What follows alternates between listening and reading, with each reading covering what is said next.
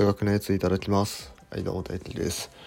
今回は順番が変わっても本当に同じになるのかっていう話をしようと思います、はい。え今日は、えー素因数分解についての話で、まあ、それでね、まあ、順序順番みたいな話を、えーしていきます。はい、じゃあまず素因数分解っていうのは何かっていうと、えまあ、ある自然数があった時に、ま、それを、え素数の積に表す、え素数の積で表すことを素因数分解っていうふうに言います。例えば24ってものを素因数分解すると2の3乗かける3まあ 2×2×2×3 これで24が作れるよというわけですね。でこういうふうにすることで、まあ、24の約数がいろいろ分かったりとか約数の個数も分かるし約数を全部足した値がいくつですかとか、うん、あともう一つ数持ってきてそれの素因数分解すると、えー最大公約数とか最小公倍数とか、まあ、そういうのがいろいろ分かったりするっていうまあいろいろ便利な素因数分解なんですけどもじゃあこれそもそもなんですけどこれ一通りに定まるのかなっていうのがねあの疑問に感じるわけですよ。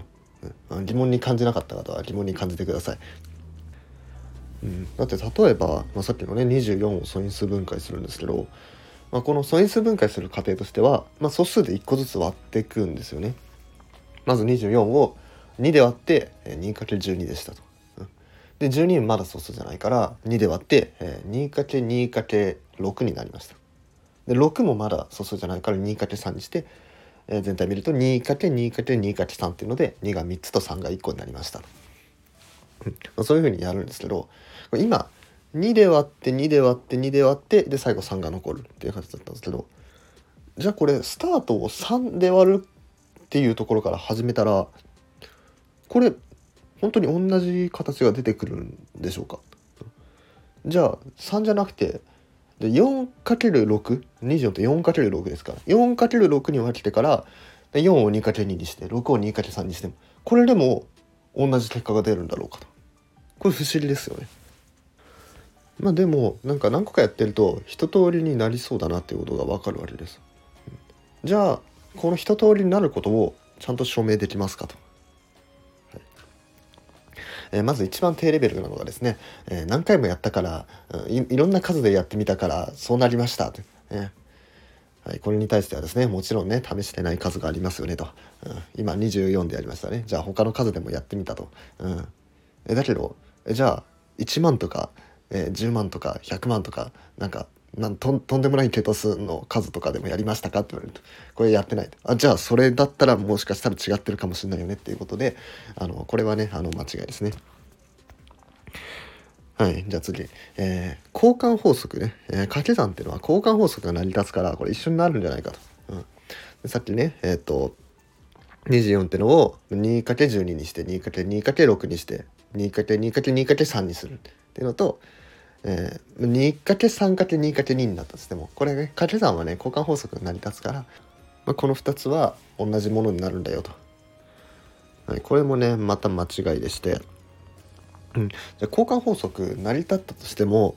あの素数があの同じ数ずつ出てきてくんないと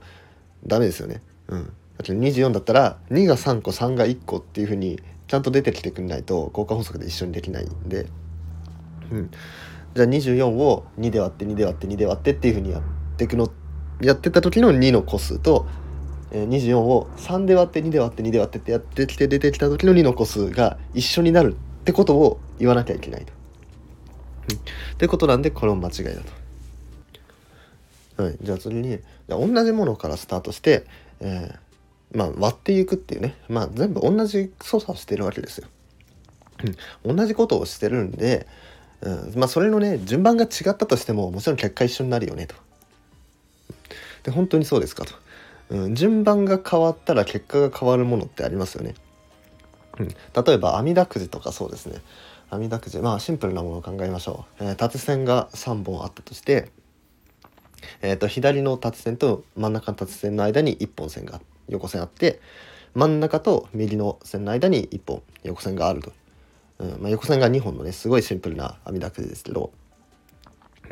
これの、えーと、どっちが先に来るかどっちの横線が上に来るかによってこれ結果が変わってきますよね。実際網だくじこう辿ってみればわかると思います。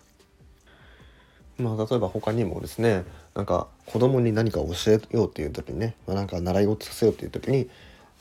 ピアノをやってからピアノを通わせてから水泳に通わせるのか。もしくは水泳を通わせてからピアノに通わせるのか。この2つでまあ俺は何が変わるのか分かんないですけど、まあ、何かしら変わってくるわけですよね。同じ結果にはならないと、